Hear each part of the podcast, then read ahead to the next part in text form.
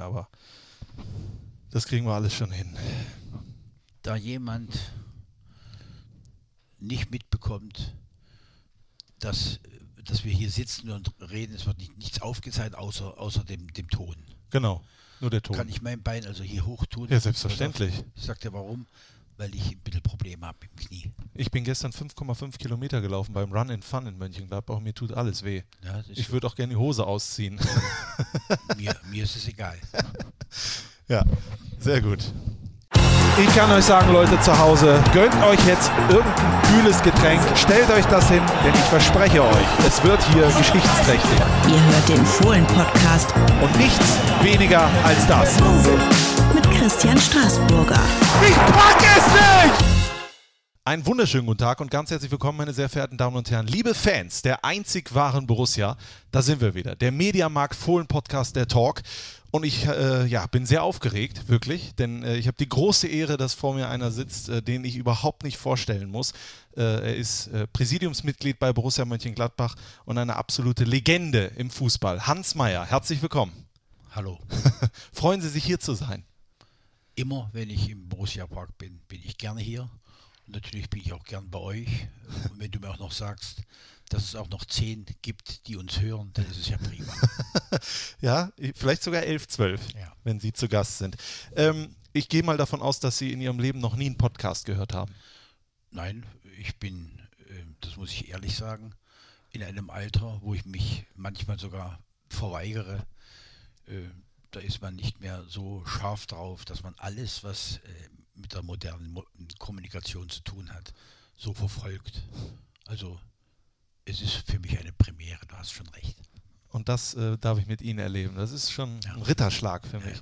So, und äh, zum Beginn, das habe ich Ihnen gerade schon gesagt, machen wir immer so einen Fragengalopp. Und das machen wir heute natürlich auch nicht anders. Warum auch? Klappt ja immer. Ne? Und dann würde ich sagen, legen wir mal los. Herr Mayer, Sie waren jahrzehntelang Fußballtrainer. Jetzt haben Sie seit ein paar Jährchen das aufgegeben und äh, genießen ein wenig das Leben. Was vermissen Sie am meisten an der Trainertätigkeit? Ich vermisse gar nichts. Muss allerdings auch dazu sagen, dass ich eigentlich, wie man so schön sagt, ein, ein Glücksschwein bin. Wenn ich vielen Rentnern begegne und die mir erzählen von ihren Problemen, die sie hatten, vor allen Dingen in dieser Übergangszeit von der, von der geregelten Arbeit, zu dem, wo man sich alles selbst organisieren muss, die Beschäftigung, dann habe ich, muss ich sagen, dass ich natürlich, so wie das bei mir gelaufen ist, dass ich in die Rente rein als Trainer gegangen bin, in, meiner, in meinem Beruf, den ich 40 Jahre ausgeübt habe, aber dass ich dann ein gutes Jahr später von Borussia das Angebot bekommen habe, hier mitzumachen bei einer Sache, die ich mein Leben lang gemacht habe, mit einem einzigen Unterschied, dass die Tagesverantwortung momentan fast null ist. Natürlich hat man Verantwortung, dafür, dann, sonst würde man dem Präsidium, die es jetzt fast 20 Jahre machen, dem Herrn Königs und der Rainer ist auch schon lange dabei, aber vor allen Dingen auch der Herr Söllner, äh, dass man im Grunde genommen aber eine richtige Aktie daran hat, was mit dem Club langfristig passiert. Aber das, was eigentlich am Fußballjob aber richtig, ja, ich will mal so sagen, stresst und auch äh, anstrengend ist, ist das, dass man auf tägliche Resultate zu reagieren hat und natürlich auch als Trainer oder auch als Manager, wie der Max zum Beispiel, der Trainer der Dieter, äh, aber grundsätzlich verantwortlich dafür ist, was da auf dem Rasen vielleicht nicht läuft. Okay. Sie leben in Nürnberg. Was hat Nürnberg, was Mönchengladbach nicht hat? Also da ich, das ist ein, ein, ein, ganz heikles Thema, was du jetzt ansprichst, weil ja. natürlich alle, die, die hier aufgewachsen sind und jeden Stein kennen und, und ihre Heimatstadt nicht vermissen möchten, die sollten mal, wenn ich hier fünf Jahre gelebt habe, fünf Jahre und zwar in der Regel zwischen, zwischen Wohnung oder Haus oder Hotel und äh, Arbeitsplatz, äh, ich eigentlich Gladbach gar nicht so richtig kennengelernt habe. Ich weiß eigentlich nur, dass sie ein, ein sehr, sehr attraktives, und zwar vom baulichen her, aber auch von, von der Art und Weise, wie es gestaltet wird, ein fantastisches Museum haben. Aber mehr weiß ich eigentlich von der Stadt Gladbach nicht. Okay. Und muss ich auch dazu sagen, es war aber auch wenig, wo ich gesagt habe, auch wenn mal eine Stunde oder ein Tag frei war, wo ich gesagt habe, aber jetzt musst du dich rein vertiefen. Also stellen wir nicht solche Fragen, die den Unterschied zwischen der Stadt mit Lebensqualität von, von Gladbach und Nürnberg. Stell lieber die Frage, was ist beim, bei Borussia deutlich besser als beim ersten FCN momentan? Das wäre mir, das wäre mir lieber, Ja. weil ich da nicht zu viele Menschen vor den Kopf stoßen würde. Ich glaube, Sie stoßen damit keinem vor dem Kopf. Die Antwort war doch auch sehr gut. Äh, was können Sie überhaupt nicht gut? Ich? Ja. Aber da, wie, wie viel Zeit haben wir? Ich, ich, ich müsste unglaublich viel, viel aufzählen, weil ich, äh, weil ich denke, dass ich sehr, sehr häufig den Hut ziehe vor den Leistungen anderer und das hängt immer damit zusammen, wenn ich sage, das ist eigentlich etwas, was ich gar nicht kann. Also scheint es offensichtlich sehr viel zu sein. Und ja, ja, Böswillige zum Beispiel würden sagen, wenn ich weiß, wie du früher Fußball gespielt hast, so toll war das ja auch nicht. Aber das, das ist eine, eine Frage, dass ich bin mit dem, wie ich bin, zufrieden. Das ist das, ist das Allerwichtigste und habe mich selten damit beschäftigt, mit dem, was ich nicht kann. Ich kann zum Beispiel nicht Skispringen. Ja, Ja. also wo ich aber sage, ist ja, ist ja sensationell. Die wären aber auch viel, viel lieber, manche, würden sie von der Schanze weggehen, wenn sie wüssten, sie könnten in Dortmund oder in Gladbach ins Stadion auflaufen am Samstag. Also das, die Sache, was, was können sie nicht? Also ich kann zum Beispiel nicht singen.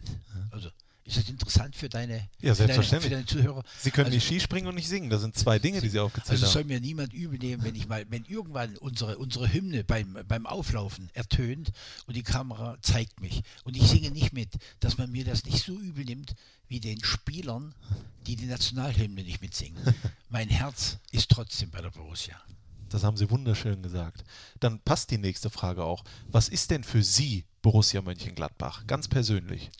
Also es ist erstmal ein, ein, ein Club, der zu bestimmten Zeiten aber Menschen, sehr, sehr viele Menschen erreicht hat. Mit, mit Leistung und mit dem, wie sich der Club für diese Öffentlichkeit, für, diese, für die Interessenten ähm, produziert hat, wie, sie sich, wie, wie der Club sich, sich dargestellt hat. Das war in den, in den 60er, 70er Jahren in allererster Linie diese, das, was auf dem, auf dem Rasen, auf dem Rasen passiert ist. Natürlich gab es da auch im Hintergrund, aber, aber Leute, die das auch mit organisiert haben, ist ja logisch, von Trainer angefangen über, über, über, über Manager und, und Prä Präsidien. Aber das, was Borussia gekonnt hat in den 60er, 70er Jahren auf dem Platz, mit den, mit den vielen Meistern, mit, mit, mit den Meisterschaften, mit den, mit den erinnerungsträchtigen Spielen, mit den, mit den, mit den großartigen äh, Höhepunkten im alten Stadion. Das war, das, das ist so fantastisch gewesen, dass es über Jahrzehnte, noch heute, aber unglaublich viele Menschen, die Älteren, und die haben es weitergegeben, ich glaube, das war der, die Basis eigentlich, warum, warum Borussia, und zwar republikweit so, so bekannt und beliebt auch ist. Also ich kann mich erinnern, ich habe natürlich äh, zu Borussia Mönchengladbach, ich konnte, ko- ähm, als ich gekommen bin, äh, 99, äh, konnte ich schlecht in der ersten Pressekonferenz sagen, ich habe im Bettwäsche geschlafen von Borussia. So war es also nicht. Aber ich habe zeitlebens Mannschaften verfolgt, deren Art und Weise Fußball zu spielen mir Spaß gemacht hat. Und natürlich gehörte da Borussia in dieser, in dieser Phase mit, den, mit diesen Meisterschaften, aber vor allen Dingen die Art und Weise, wie sie es gemacht haben auf dem Platz unter Hennes Weißweiler und auch anderen Trainern. Aber richtig dazu. Also sage ich mal so, da, da gibt es erstmal eine Basis. Und zwar die, die Basis, die musste erstmal gelegt werden auf dem, auf dem Rasen. Und dann muss ich auch mal einen Hut ziehen vor, vor, mei- vor meinen Kollegen. Wenn du dann mitbekommst, das ist ja nicht so selten. Da brauchst du nur mal zu, zu Rot-Weiß Essen zu schauen oder jetzt zu Kaiserslautern oder zu, zu Mannschaften, die alle Tradition haben und die auch alle wunderbare Zeiten erlebt haben. Und trotzdem finden sie, kriegen kein, sie keinen kein, kein Fuß auf dem Boden. Und wenn ich da, als ich gekommen bin, 99 und ich habe angefangen und wir standen an letzter Stelle in der zweiten Liga. Und wir hatten 50 Millionen D-Mark Schulden. Und ein Stadion, was, was wir, wir, hätten uns alle umarmen können mit den Fans und, und vor Freude weinen, was wir dort mal, was, was dort irgendwann mal erlebt wurde. Und trotzdem war es nicht zu vermarkten. Und dann kommen dort drei, drei Leute und beginnen etwas hinzusetzen. Das Ergebnis sehen wir momentan. Und zwar, was jahrelang begleitet wurde von Resultaten auf dem Platz, die auch immer wieder an ihrer Arbeit zweifeln lassen, gelassen hat. Das, das, ist, das ist für mich dort drei Leute, die eigentlich nicht aus dem Fußball kommen, aber natürlich auf dem Punkt begriffen haben, wenn du den Fußball in der Marktwirtschaft und im Profifußball nicht auf wirtschaftlich gesunde Beine stellst, wenn du deine Vermarktung nicht in die eigene Hand nimmst, wenn du nicht nur angewiesen bist auf den einen oder anderen Gönner, sondern dass du es von, von, von der Pike auf dir organisierst und das, was da bei uns hier entstanden ist. Ich habe es nie so gesehen. Wenn du als, als, Trainer auf der, auf der Bank sitzt, dann schaust du auf, dein, auf deinen Platz, dann guckst du auf deine Spieler und das, was im, im Hintergrund passiert, das ist mehr oder weniger Beiwerk. Mhm. Aber jetzt in dieser Funktion, wo man ja auch ein bisschen Zeit hat und über bestimmte Dinge nachzudenken, sage ich mal so, da können Sie erzählen, und zwar republikweit, können Sie erzählen, wie schlimm das ist, dass irgendwelche Dinge, die im professionellen Fußball passieren, gegen die Tradition gerichtet ist. Das ist der, der größte Unfug, den ich gehört habe. Ja. Es ist immer so, und das ist natürlich etwas, wo ich aber vorsichtig sein möchte, weil ich nicht dabei bin. Da sind viele Clubs in Situationen geraten, wo fleißige, tüchtige Leute gearbeitet haben und sie haben die Kurve trotzdem nicht geschafft. Aber es gibt auch eine ganze Menge Clubs, wo auf der Strecke auch viel, viel Mist und Unorganisiertes passiert ist, wo also einige Niedergänge auch selbst gemacht waren. Und da muss ich dazu sagen, sollten alle, die ringsherum diese letzten sieben, acht Jahre sportlich miterlebt haben, aber auch mal den Hut ziehen vor diesen, vor die, nicht, nicht vor Meier. Der Meier, der ist recht spät gekommen, der konnte mit absahnen. aber, aber, aber wenn, wenn das, was, was äh, der Rolf Königs, aber auch der äh, äh, Sigi Söllner, was die relativ bald, dann kam der, der, der Rainer Bonhoff auch noch mit dazu, was die hier geleistet haben im Hintergrund. Immer im Hintergrund das ist für mich richtig fantastisch. Und eine Basis, dass wir, dass wir eigentlich sagen, wir sind nicht sicher, dass uns nicht, dass uns nicht auch wieder mal ein Jahr passiert, wo wir vielleicht im zweistelligen Bereich sind. Mhm. Aber ich halte es momentan für fast, für, für fast ausgeschlossen, dass wir aber richtig auf die Schnauze fallen. Dazu ist, ist das, das lebensnotwendige Gerüst so fantastisch bereitet. Es ist ja Wahnsinn, Sie leben den Verein ja richtig, Herr Mayer. Das weiß ich jetzt nicht. Ich, ich denke, es gibt, es gibt für mich schon noch Wichtigeres als Fußball und auch, auch, die, auch die Borussia. Da hat man ja ganz einfach so seine eigenen auch Sorgen, Sorgen und Probleme. Aber, aber wenn, wenn ich äh, hier jetzt ins achte Jahr meiner Präsidiumstätigkeit gehe, das ist mal nach, nach Karl Zeiss Jena, ist das der Club, wo ich dann im Grunde genommen am zweitlängsten äh, richtig unmittelbar dabei bin. Ja dann ist das ganz normal, dass man sich auch Gedanken macht und, und äh, mit, mit, mit viel, viel Spaß und Freude sagen kann, dass hier was entstanden ist. Definitiv.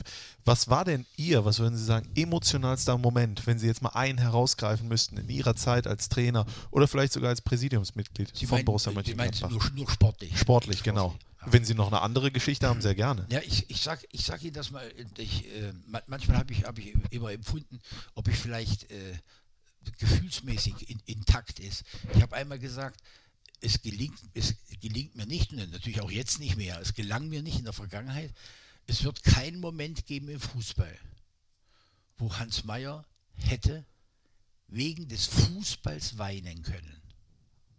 Also da habe ich immer gedacht, bist du überhaupt normal? Weil wenn ich, wenn ich die, die Fans sehe, wenn ich sehe den, den, den, den Fan, der am, am Zaun hängt und Tränen vergießt, weil abgestiegen wird.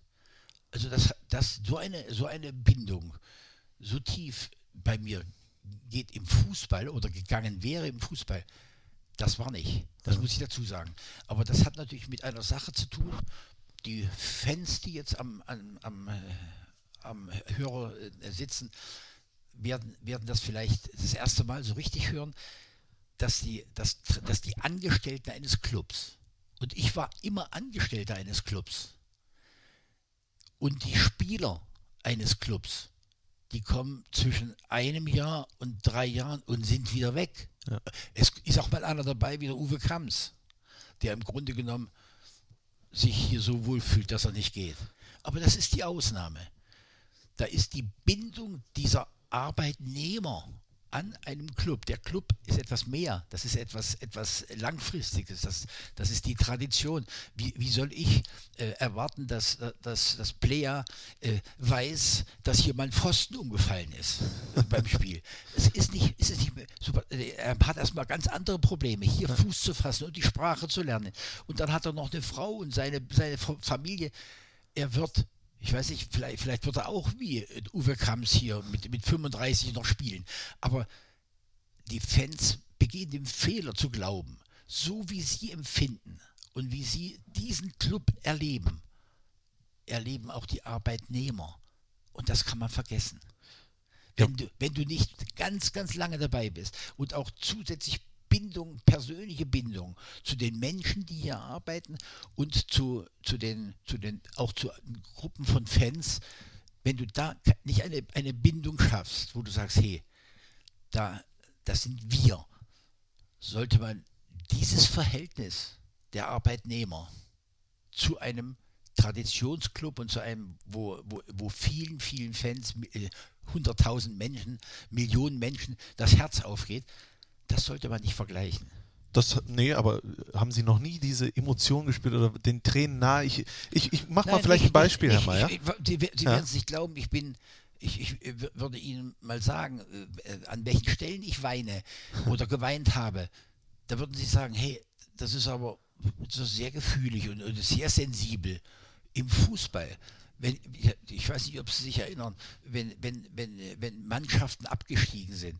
Ich habe als Trainer ich bin allerdings nur einmal abgestiegen mit Karl Zeiss Jena und da fühlte ich mich nicht, äh, nicht, nicht vordergründig äh, schuldig. Aber das ist mal eine andere Frage. Tatsache ist, dass ich im Fußball vor Freude, ich hatte auch viel Grund zur Freude, da gehörte der Aufstieg damals mit Borussia durchaus dazu. Genauso wie zum Beispiel, wo wir, wo wir jetzt, als ich das letzte Mal hier war und nochmal ausgeholfen habe, ein paar Monate, wo wir mit viel, viel Glück äh, uns in, in die, zum Klassenerhalt gehangelt haben. Das, natürlich habe ich mich gefreut hier drinnen, ja. aber es ist nie so tief gegangen dass da in irgendeiner Weise bei mir was gedrückt hätte. Aber warum denn nicht? Haben Sie das immer das versucht ich, zu kontrollieren? Das, das, das, weiß ich nicht. Ja? Äh, ich fand, das ist äh, möglicherweise sagen wir, 40 Jahre hast du auf der Bank. Ich habe 40 Jahre auf der Bank gesessen mit zweimal drei Monaten Arbeitslosigkeit. Wenn ich diese, diese zweimal drei Monate Arbeitslosigkeit äh, so erlebt hätte, dass man mir gesagt hätte, hey, in drei Monaten hast du wieder Arbeit, hätte ich das genommen zur Erholung. So habe ich mich nur die ersten 14 Tage, drei Wochen erholt und dann gesagt, wie geht es denn weiter? Denn das ist ja auch bei mir eine Frage gewesen, nachdem damals die Grenze gefallen ist. Ich hatte ja noch, noch, noch nicht irgendwo Eigentumswohnungen und Versicherungen laufen. Ich musste ja auch noch dafür sorgen, dass eine, eine, eine fünfköpfige Familie mit drei Kindern im, im, in der Ausbildung dass das auch geklärt war. Ja. Also ich, ich sag mal so, 40 Jahre sitze ich auf der Bank im, im bezahlten Fußball oder im Profifußball. Ich habe 20 Jahre in der DDR auf der Bank gesessen. Das, wie ich dort bestimmte Dinge von der Psyche her erlebt habe, war genauso, als wenn es um Millionen gegangen wäre. Bei uns ging es nicht um Millionen, aber es ging schon um, um Öffentlichkeit, es ging schon um, um Forderungen und Druck. Ja. Das war so. Und dann sagen, und wenn ich dich so anschaue, bis 6, wirst 76, boah, das siehst aber verdammt gut aus. Ich sage immer, wenn jemand gut aussieht, das faule Schwein hat in seinem Leben nicht gearbeitet. Das kann ich auch nicht sagen. Aber eins kann ich sagen, ich glaube, dass ich vom Kopf her immer das so eingeschätzt habe, vom ersten Tag an, dass es eigentlich eine schöne Sache ist, dass ich mein Hobby zum Beruf machen konnte, aber immer im Hinterkopf hatte, es gibt eigentlich Wichtigeres. Wenn man das kann, wenn man, wenn man in Holland sagt man immer, wenn man tu drauf sind, also zu viel oder zu wenig, das ist nicht gut. Ich glaube, dass ich, dass ich vom, vom, vom, von der Anlage her diesen, diesen Fußball zum Glück immer mit ein bisschen Abstand gesehen habe. Und das äh, lässt dich, diesen, diesen, diesen Druck, und den, der ja da ist, lässt dich besser überstehen. Ich erinnere mich, wenn ich mich an Hans Meyer erinnere, erinnere ich mich gleichzeitig auch an Ewald Lien. Ich äh, habe immer die Szene am Bökelberg vor Augen, als sie dann von der Tribüne runtergekommen ja. sind und mit Ewald Lien gemeinsam bei den Fans waren. Da waren sie auch nicht den Tränen nach. Nee. Ich aber. Nee. Ich habe mich sehr gefreut über diesen Moment. Ja, ja. Ich habe mich auch gefreut. Weißt du, warum ich gefreut habe? Ich, ich, wenn ich mich nicht irre, war es der Max Eberl oder war es irgendeiner meiner Lieblingsspieler, die mich dort runtergeholt haben? Es war ja gar nicht vorgesehen. So, es war schon spontan, hat mir auch gefallen. Also ich, ich könnte Ihnen sagen, wenn ich, wenn ich dort sage, ich habe den Fußball, auch wenn ich zwischendurch mal äh, gewirkt habe, als wenn ich austicke, äh, aber natürlich äh, war Hans Meyer nicht so eitel wie die meisten, aber doch auch eitel. Und wenn dort äh, du dreieinhalb Jahre in Gladbach gearbeitet hast, wir sind aufgestiegen, du hast dafür gesorgt, dass der Club wieder ein bisschen sportlich Füße und äh, Boden unter die Füße bekommen hat. Na klar hat mir das gefallen, wenn, wenn, wenn die Fans äh, mich dort äh, ge gehuldigt haben. Äh, auch wenn ich äh, mit, mit, mein, mit, mein, mit, mein, mit, der, mit meiner Meinung zu dem, zum Publikum und zum Fans meine eigene habe. Die, die können sich vielleicht erinnern, dass, äh, dass ich da irgendwann mal etwas, etwas richtig Wahres gesagt habe. Wer lange im Fußball ist, weiß, dass es so ist, wie ich sage. Baut, man baut jemanden schnell ein Denkmal. Mhm. Schnell im Fußball. Und dann aber im Fußball, das ist das riesengroße Problem. Schau dir alle, alle Mannschaften an, klammer mal die Bayern aus, wie viel Höhen und Tiefen und Tiefen die einzelnen Clubs und zwar Jahr für Jahr wieder machen. Köln spielt international ein Jahr später ab. Und sagt, muss ich schon sagen, dass, dass das ganz kompliziert ist für die echten Anhänger, dann ihre Lieblinge auf der Bank, aber vor allen Dingen auf dem Platz immer gleich zu beurteilen. Und das ist schon, schon was dran, dass man, dass man im, im Fußball äh, mal ganz schnell ein, ein, Denkmal, ein gedankliches Denkmal baut. Und, und da habe ich immer gesagt, mal weit hoch äh, hängen, sehr weit hoch, weil natürlich an Denkmäler auch die Hunde pinkeln. Das ist richtig. Ich merke schon, das wird heute ein etwas anderer äh, Podcast als sonst, weil mich sehr viel schon zwischendurch interessiert und ich frage es einfach. Wir äh, müssen uns ja nicht an irgendwelche Regeln halten, die eh uninteressant sind. Aber wenn Sie jetzt, jetzt gerade gesagt haben, habe ich natürlich auch alles. Ich verfolge Ihr Leben, seit ich denken kann und Fußball liebe. Ähm, wenn Sie gesagt haben, man baut schnell ein Denkmal, aber genauso schnell wird, man auch, wird das auch angepinkelt. Haben Sie das Gefühl, dass Ihr Denkmal hier bei Borussia Mönchengladbach angepinkelt wurde. Über, aber, aber nicht, nicht die Spur. Aber natürlich, hab, das, will ich, das will ich dir aber gern sagen. Gerne. Wenn, wenn, wenn Sie den Max Eber so kennen würden wie ich, ich habe ihn als Spieler kennengelernt und ich habe natürlich seine Arbeit hier, aber hautnah verfolgt und weiß, wie er auch emotional von seiner ganzen Einstellung in, was er investiert in diesen Club, in seine Arbeit und wie er an dem Club hängt. Und dann, dann weiß ich, wenn dann hier im Stadion von 50.000, aber 45.000 wie ein Mann hinter der Mannschaft stehen und trotzdem ein Teil unserer Fans pfeifen pfeifen und die Mannschaft, dort wo sie gerade aber richtig Unterstützung brauchte, der Mannschaft einen Bärendienst erweisen. Ich kann mich erinnern, dass da äh, bei uns im Stadion ein paar, ein paar richtig äh, äh Giftpfeile abgeschossen wurden zwischendurch, als, als unser, unser Keeper äh, der Jan Sommer mal, mal eine kleine Phase hatte, wo es nicht ganz so gelaufen ist. Ich fand das ausgesprochen hässlich und unangenehm. Aber es passiert. Und wenn, wenn Sie dann aber mit Max Eber zusammen sind und Sie gehen nach Hause und alles, was dort an Pfiffen kommt und, und unangenehm und unsachlichen gegen den Club persönlich nimmt, könnten Sie heulen. Ja. Wissen, wissen Sie, was ich meine? Also diese, diese Frage, dass man, dass man sein, wenn man irgendwo beim Club angestellt ist, ob das Trainer oder Spieler ist, wir, wir werden alle, die wir im Fußball arbeiten, fürstlich belohnt. Jeder auf seine Weise. Und wir hätten allen Grund, richtig dankbar zu sein. Und wir haben aber auch die Pflicht, die verdammte Pflicht und Schuldigkeit, dort alles zu geben, was wir haben. Wir können nicht das geben, was wir nicht haben. Aber alle von der Einstellung, vom, vom, vom, vom, von der Lebensweise, das ist, das ist total zu akzeptieren. Aber natürlich gibt es auch, ich, äh, das wirst du dich nicht, doch vielleicht erinnerst, du bist noch, noch, nicht, noch nicht zu alt. Ich, ich bin 29. Ich, ich habe ich hab, ich hab noch mal geholfen hier vor, vor, vor neun Jahren. Ja. ja. ja acht, äh, im Herbst acht ja. bis zum Sommer neun habe ich noch mal ausgeholfen, weil wir richtig schlecht vorbereitet waren für, diese, für dieses erste Jahr, erste Liga nach dem fantastischen Aufstieg. Und dann habe ich den, den Marco Marin gegen Hannover 96 im Stande von, beim Stande von 3-1, glaube ich, vom Platz geholt.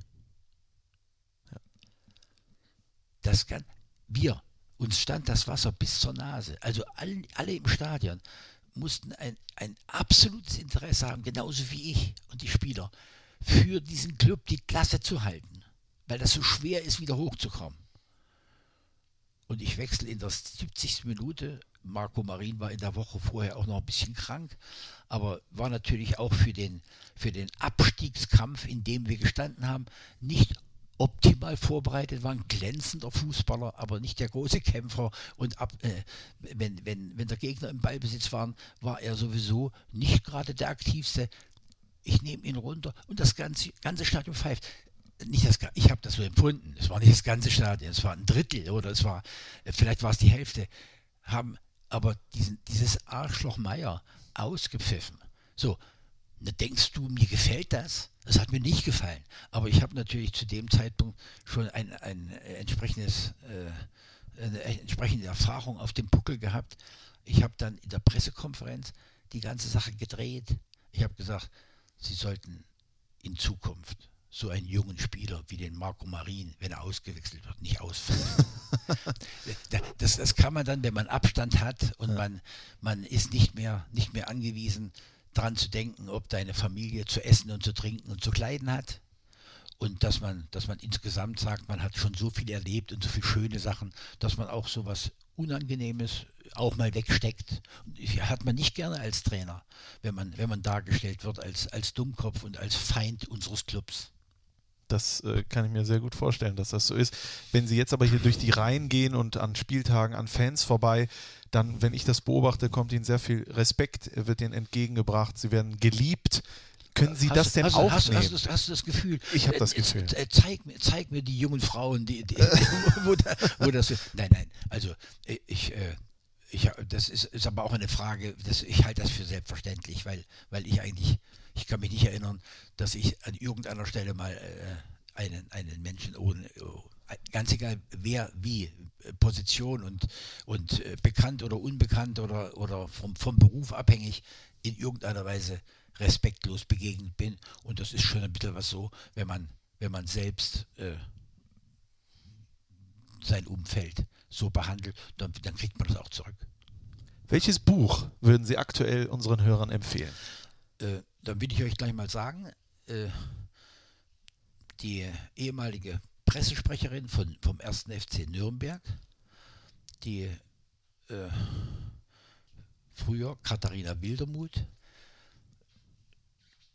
und meine Partnerin, die Frau Zimmermann, haben ein Buch geschrieben, zehn Jahre Pokalsieg Nürnberg. da haben Sie, glaube ich, auch eine kleine Rolle. also, und und diese, dieses Buch äh, würde ich, würd ich mir wünschen, dass wir demnächst, es gibt über, in, in Borussia-Bücher auch richtig, richtig schöne, die unsere Tradition darstellen, ja. aber dass wir irgendwann bei Gelegenheit vielleicht einer von euch, vielleicht der, der Marco Aretz, ein Buch schreiben kann in dies, mit, dies, mit, diesem, mit diesem Grundsatz. Wir würden nämlich damit dem, dem Max, äh, Max Eberl einen Riesengefallen tun. Wir holen meinetwegen im nächsten Jahr oder in zwei Jahren den Pokal von Meister, da will ich mal vorsichtig sein, den Pokal. Und es findet sich jemand, der mit so viel Liebe dann das für die Nachwelt erhält. Also natürlich weiß ich, dass von den Gladbacher äh, äh, Fans dieses Buch von, von einem, von einem der, der, der, der Gegner der, äh, äh, nicht gekauft wird, aber ja, ich könnte dann irgendwo sagen, was, was für das, das, das ein oder andere belletristische Buch vielleicht noch, noch, noch empfohlen wird, aber ich bin 40 Jahre im Fußball und habe äh, Kicker und Zeitungen und, und dass ich eigentlich mit, mit, mit meinen Interessen momentan auch ein bisschen äh, reduziert an den Fußball rangehe. Das muss ich auch sagen. Warum haben Sie eigentlich nie eine Autobiografie geschrieben bzw. schreiben lassen? Das will ich, das will ich äh, dir, dir, sagen. Das ist auch nicht ganz einfach, weil ich, weil ich ein bisschen traktiert wurde von vielen, von, von richtig guten Autoren oder auch welche, die es ganz gern sein wollten. Äh, ich finde, dass eigentlich seine richtig ein bisschen eine, eine Unsitte ist, dass jeder, der, der mal zehnmal in der Öffentlichkeit genannt wurde, äh, meint, dass für die, für das, für die Nachwelt äh, seine, seine Biografie so wichtig ist. Ich habe das, was ich getan habe und gemacht habe, nie für so wichtig gehalten, dass ich glaube, dass es der Nachwelt erhalten bleiben muss. Ich bin mir relativ sicher, das Buch, das wäre sehr gut gelaufen und ich hätte es auf jeden Fall gelesen. Wenn du mir, wenn du mir die Garantie gibst, dass du, dass du noch, sagen wir mal, 5000 findest, die es kaufen, würde ich sogar machen. Aber ich bin nicht so sicher, ob ich nicht auf, die, auf dieser Scheiße sitzen bleibe. Ich würde Ihnen die Hand darauf geben und meine danach ins Feuer legen. Okay. Das ist das 5000. Okay. Ich würde aber gerne wissen, wenn Sie diese Biografie, Biografie schreiben würden mhm. und darüber nachdenken, wie der Titel lauten würde, welcher Titel wäre es? Jetzt überforderst du mich. Das, Nein. das weiß ich jetzt nicht. Schwergewicht Meier, ich wiege ich wieg fast 2,50 Cent. irgend, irgend sowas. Welche Charaktereigenschaft würden Sie gerne an sich ändern? Oder hätten Sie immer gerne geändert? Also ich sag mal so, im Nachhinein ist, ist, es für mich schwer, meine, meine Fitness, die mir in meinem ganzen Leben immer ein bisschen wichtig war, so im, im hohen Alter jetzt zu halten. Und zwar aus einem einzigen Grund. Weil ich mein Leben lang gern gegessen habe. Und ich hätte mir gewünscht, dass ich an irgendeiner Stelle manchmal vom Buffet weggeblieben wäre das wäre, da hätte ich mich dann noch wohler gefühlt. Aber ansonsten bin ich nicht damit beschäftigt zu sagen, was, was mir an mir gefällt und was nicht. Über wen oder was können Sie sehr gut lachen? Eigentlich, eigentlich lache ich sehr viel. Auch über, über Witze, wo meine Partnerin sagt, das geht ja gar nicht. Also ich, ich lache gerne, also muss ich sagen. Ich bin, bin eigentlich meistens ein fröhlicher Mensch, auch wenn das Leben manchmal ein paar Situationen parat hat, wo es also anders ist. Vielleicht anschließend daran, und Sie hatten vorhin auch darüber gesprochen, jeden, der hier hinkommt, den frage ich auch, wann haben Sie das letzte Mal geweint und warum?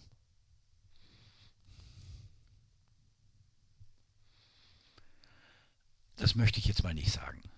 Ja? Okay. okay. Das ist kein Problem. Äh, gibt es einen Moment, äh, wenn Sie daran zurückdenken, wann Sie sich zuletzt so richtig überfordert gefühlt haben? Vielleicht beim Einstellen des WLAN hier. Du wirst, wirst, es nicht glauben. Ich, äh, es, ist, es ist so, wenn, wenn irgendein 76-Jähriger, wenn du mich vergleichst mit einem anderen, der, der vielleicht äh, überhaupt. Ich mache, ich mache an meinem Computer das, was, was, was wahrscheinlich alle alten Leute oder viele alte Leute auch machen. Ich meine, äh, mein, mein, Home, mein Homebanking und äh, mit meinen Kindern, äh, äh, ich, ich maile und ich äh, halte äh, äh, meine Zeitungsschau früh, Süd, Süddeutsche, Kicker, das alles okay. Aber wenn eigentlich man weiß, was mit einem Computer möglich ist, dann braucht der Hans Meyer eigentlich auch keinen. weil so viel eigentlich ungenutzt brach liegt. Aber ich bin auch nicht mehr gewillt, mich auf die, auf die Schulbank zu setzen und mich so damit zu beschäftigen, dass ich irgendwo etwas wieder habe. Ich bin informiert genug, dachte ich. Ich brauche nicht äh, mich hinzusetzen, obwohl ich das sogar könnte, und mir das anhören, was in den Foren zu allen Themen dieser Welt läuft, weil ich, wenn es danach ginge, aber rigoroser alles verbieten müsste oder viel verbieten müsste. Aber ich denke, dass ich, dass ich schon, ja, ich habe etwas, was, was ich als unglaublich negativ empfunden habe. Ich fahre jetzt noch mal mit, mit, mit unserem Präsidium und wir spielen äh, fast 30 Mal europäisch und wir haben Gegner dabei, zweimal Manchester City und, und Barcelona und Juventus Turin und es ist sowas Fantast Fantastisches. Wir, wir fahren äh, in, in Spanien, in England, in Italien rum. Und wir haben jedes Mal, das habe ich als Trainer früher mit, mit Karl Zeiss Jena immer ein bisschen bedauert, wo wir mit, dem, mit den Präsidien einen, einen Leitungsabend haben. Und es wird ein bisschen gegessen, es, wird, es werden ein paar Ansprachen gehalten. Und in diesen Präsidien sitzen aber sehr, sehr viele ehemalige Fußballer und ich habe zum englischen Fußball natürlich über meine Europapokalspiele auch, auch genug Ansätze, wo man auch mitreden könnte und ich bin aber sowas von blind, wenn es um Sprachen geht, habe aber Enkel, die alle vielsprach, vielsprachig sind, ausgebildet sind und habe das natürlich immer sehr, sehr äh, bedauert, dass ich dort mich nicht anders bemüht habe. Ich habe neun, neun Jahre Russisch, FC Twente holt den Hans Meyer äh, und dann sagt mir drei Jahre später der Präsident, Herr Mayer, eigentlich haben wir Sie nicht geholt, weil wir glaubten, Sie hätten im Fußball Ahnung, aber wir wussten natürlich, dass Sie Russisch im Studium und in der Schule hatten und wir haben gedacht, Sie könnten unseren zwei Russen das Saufen abgewöhnen. nicht mal dafür hat es gereicht. Sie, Sie haben weitergesoffen. Sensationell, aber Sie besitzen ja ein Smartphone und ein Tablet und so weiter und so fort. Was können Sie oder können Sie etwas mit den sozialen Netzwerken anfangen? Was ist für Sie Facebook, Twitter, Nein, Instagram und Co? Da, da, da weigere ich mich, gehe ich gar nicht rein. Hat das einen Grund? Ist das einfach. Nein, weil ich, weil ich persönlich glaube, Sie brauchen, ich, wenn ich von irgendjemandem etwas wissen will, dann würde ich mich in, den, in seltenen Fällen anderweitig äh, bemühen und von mir selbst braucht nichts raus. Glauben Sie an Gott?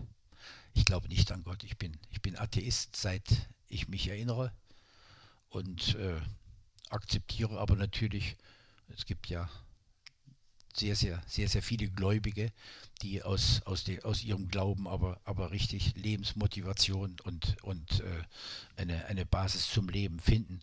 Das, das, das akzeptiere ich sehr und ich, wenn ich an irgendeiner Stelle an, an Glauben denke und, äh, und denke äh, ein, bisschen, ein bisschen bissig, dann äh, geht das auch ganz, ganz selten um den Glauben und das, was im Grunde in den verschiedenen Glaubensrichtungen vertreten wird, sondern mehr gegen die Institutionen.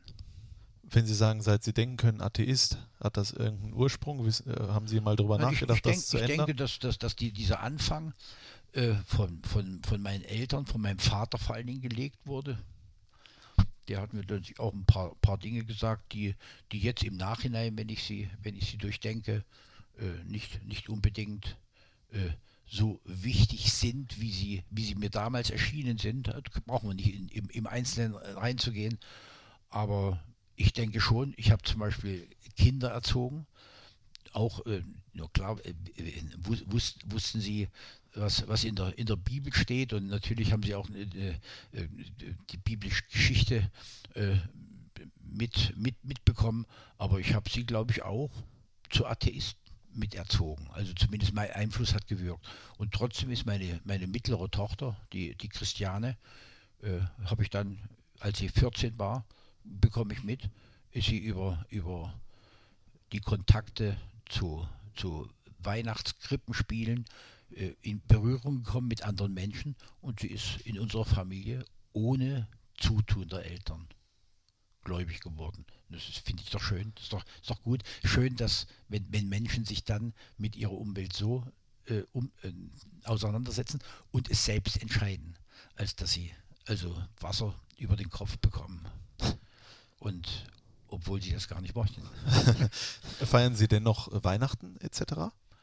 Aber das ist doch, wo, wo, wird, denn, wo wird denn Weihnachten heute äh, von, von, den, von den Leuten, die also nicht christlich sind? Äh, wo ist man denn so konsequent und sagt, dass man auf, das, auf diese Weihnachtsgans und auf den Stollen verzichtet? Gut, das ist übrigens auch äh, was Schönes. Äh, was bedeutet für Sie Liebe? Hm. Du bist aber heute gut drauf. So, also ich sage mal, äh, dachte ich. Äh, sie dachten, da kommt so ein Jungspund, der will wieder wissen, und wie ist das gewesen, als sie abgestiegen und aufgestiegen und härter und dies und das. Nee, ich möchte gerne mehr über Hans Meyer erfahren. Hm, das ist natürlich, das hast du ja schon mitbekommen. Ja. Nicht unbedingt eine, eine, Stärke von mir, weil ich auch glaube, dass das, dass, dass das alles äh, in der Regel, gerade wenn du von Liebe redest, so, so intim, dass man, dass man es nicht unbedingt äh, zum, zum, zum Gegenstand nimmt. Natürlich ist, ist das, ist das eine, eine herrliche Sache, äh, wenn man, wenn man, wenn man äh, Partnerschaften eingeht, wenn man, wenn man, wenn man Kinder hat, wenn man acht Enkelkinder hat, da, da, da bleibt Liebe nicht außen vor. Das ist ja, das ist ja was, was, was Wunderschönes und was, was unglaublich Motivierendes. Das ist es.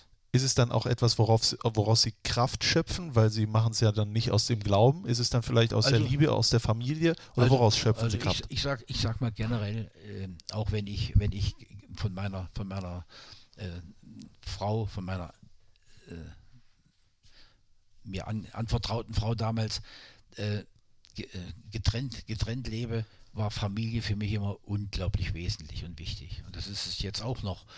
Äh, Tatsache ist natürlich, dass ich persönlich glaube, bei dem, was um uns herum passiert, an, an, äh, an Geschehen, an politischen Geschehen, an, an gesellschaftlichen äh, Problemen, mit denen wir zu tun haben. Aber wenn du vor allen Dingen auch über die Grenze schaust, wenn du in, weltweit dich, äh, dich, äh, dich bemühst und siehst, was da läuft, dann finde ich, ist die, ist die Familie für, für, für, für als Lebensmotivation ein, etwas unglaublich Wichtiges. Aber diese Familie muss natürlich äh, nicht äh, so definiert sein, dass also die Familie klassisch ist. Also es können auch Partnerschaften, äh, Männlein, Weiblein, aber auch, auch, auch Gruppen von Menschen, die aber richtig zusammenstehen und, und füreinander da sind, das, das, kann, das, kann das, das kann dasselbe bewirken. Es ist Motivation. Ja. Was muss ein Mensch haben, damit Sie zu ihm sagen, das ist mein Freund? Also erstmal Geld. Spaß. Ja, ich sag mal so, ich habe vielleicht, vielleicht fünf, wenn ich, wenn ich meine runden Geburtstage feiere, sind fünf Ehepaare dabei. Die kenne ich 40 Jahre und länger, aber einen, den kenne ich von der Schulbank. Und da gibt es also eine ganze Menge Geme Gemeinsamkeiten und äh, diese, dieses Klischee, wenn ich Mitternacht aufruf, äh, anrufe, kommt der auf jeden Fall, wenn ich ein Problem hätte. Also so etwas.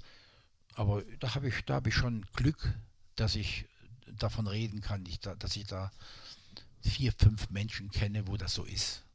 Und wo, wo ich glaube, dass die mich auch sehr, sehr achten und mögen und bei mir umgedreht ist es genauso für mich ist immer interessant zu wissen, Fußball, Bundesliga etc. pp. ist ja auch so eine Art Haifischbecken. Da muss man auch immer ein bisschen aufpassen. Haben Sie auch im Fußball jemanden, den Sie Freund nennen würden?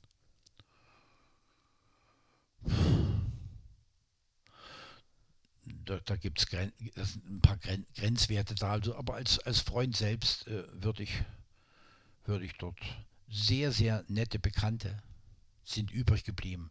Aber Freund, Fußball eigentlich, eigentlich nicht. Nicht mal Thomas Galajek. den, äh, den, den, Jungen mag ich un, unglaublich, aber, aber wir sind so selten zusammen. Ich, ich glaube, zur Freundschaft gehört mehr als nur irgendwo mal eine kurze Begegnung. Äh, Thomas Galasek, da, da, kann ich dir aber, aber, aber 30, 40 aufzählen in der ja. langen Zeit, wo, wo Spieler äh, jetzt noch, äh, noch anrufen, wenn ich Geburtstag habe, wo ich sage, hey, aber an den erinnerst du dich wirklich gerne, weil, weil, weil, sie, weil sie menschlich fantastisch waren und, und wir haben sa sagenhaft zusammengearbeitet. Das schon, aber das, das ist dann wieder eine Frage der Definition von Freundschaft. diese, was Sie gerade gesagt haben, passt auch zu dem, was ich als nächstes fragen wollte. Stellen Sie sich mal vor, Hans Meyer wird jetzt, Sie können ruhig nochmal trinken, wir können auch unterbrechen kurz, dann schneide ich Ja, das raus. weiter. Ja? Hans Meyer wird nochmal Trainer, setzt sich nochmal auf die Bank und kann aus all diesen Spielern, die er jemals trainiert hat, einen sich noch aussuchen und der ist dann auch noch fit und aktiv. Welcher Spieler wäre es? Für uns. F für egal welchen Verein, wo Sie dann Also- Trainer also sind. für- Wahrscheinlich Real Madrid. Eine Real Madrid, da, da brauche ich keinen mehr holen. Das, das so, eine, so eine Mannschaft, da träumt natürlich auch jeder Trainer davon, ohne dass er da draußen, draußen ein Problem macht. Man muss ja immer ein bisschen einschätzen, was, was, man, was man für einen Weg gegangen ist. Und da war ich total zufrieden. Ja. Aber ja, es gibt, es gibt fast in jeder Mannschaft ein, zwei Spieler, wo ich sage, hey, aber die in and, unter anderen Umständen hätte ich gerne wieder gearbeitet. Aber ich habe ich hab einmal einen Spieler trainiert, mit dem habe ich auch gespielt, den Peter Ducke in, bei Karl Zeiss Jena. Den kennt natürlich heutzutage kaum noch jemand, außer in Jena und, und Umgebung. Äh, der hatte das Zeug zum Weltklassemann. Wenn du mit ihm trainiert hast und hast im, im Training ständig alt ausgesehen und hast, hast mitbekommen, was, was für sensationelle Dinge er auf dem Platz gemacht hat, dann sind das solche Spieler. Oder ich hatte im, bei Hertha einmal einen Spieler, äh, der, der Marcelino, das war auch ein begnadeter Fußballer. Alle haben auch ihre, ihre kleinen Ecken und Kanten gehabt, aber das braucht man ja nicht irgendwo unbedingt in so, in so einer Situation wie jetzt zu erwähnen. Aber ja, Thomas Galasek, den wollte ich bei Twente Enschede schon als 21-Jährigen von Banik Ostrava holen. Da hat das Geld nicht gereicht, um ihn dann als alten Mann zu holen und mit einer, mit einer fantastischen Einstellung und mit deutlich weniger Geld als vorher hat er mir noch mal zweimal richtig geholfen. Also auch, auch uns hier, auch wenn das der ein oder andere gar nicht gesehen hat. Aber ich, ich kann da eine ga- ganze Menge, äh, wenn ich, wenn ich sehe, wir haben, wir haben mit dem Max Eber, wir haben so häufig geflaxt über das, was er, was er nicht kann, dass er nämlich keine Tore schießen kann, selbst Elfmeter schießen nicht. Aber dass im, im Grunde genommen ich an, an solche Spieler mich aber unheimlich gerne erinnere, weil, weil sie das, was sie, was sie als, als Charakter eingebracht haben, dafür gesorgt hat, dass die, dass die relative Beschränktheit mit dem Maßstab erste Bundesliga aber total wettgemacht haben mit ihrer Einstellung und mit ihrem, mit ihrem Charakter. An, an solche Leute erinnere ich mich wieder gern. Das, das gab es in, in jeder Mannschaft eigentlich. Ich habe auch bei Twente Enschede in Holland unheimlich gerne gearbeitet, habe dort auch noch zu zwei, drei Spielern Kontakt. Das hat man ganz einfach. Das, das ist auf dem Platz so mit den, mit den Jungs, aber natürlich auch äh, die, die dich, die dich begleiten und, und unterstützen ringsherum. Es gibt mittlerweile sind es ja nicht wie bei uns damals drei, vier, die dir helfen, sondern wenn du auf eine, auf einen, auf ein Foto, auf ein, auf ein Mannschaftsfoto, auf ein aktuelles im, im, im Kicker schaust, da musst du ja aufpassen, dass nicht deutlich mehr Helfer da sind als Spieler. Das stimmt schon. Äh, wir haben, ich habe es mittlerweile schon gehört, aber ich denke, wer sich mit Hans Meyer beschäftigt, der weiß das schon länger. Fußball ist eine wunderschöne Sache, aber eben halt nur eine Nebensache auch. Und äh, es gibt ja so viel, viel wichtigere Themen drumherum. Und Sie machen sich ja bestimmt auch viel Gedanken und sind sehr interessiert. Ich würde gern von Ihnen wissen, was bereitet Ihnen aktuell in dieser Welt am meisten Sorge? Das kann ich dir sagen. Das sage ich, das sage ich sogar gerne, wenn ich daran denke, das kannst du natürlich noch nicht wissen mit deinem Alter, äh, dass vor 35, fast 40 Jahren Ostermärsche, Friedensostermärsche gelaufen sind, wo zum Beispiel in Bonn 330.000 äh, demonstriert haben, besorgte Deutsche demonstriert haben äh, gegen den NATO-Doppelbeschluss. Eine Friedensdemonstration. Angst und Sorge, dass die Welt sich selbst zerstört.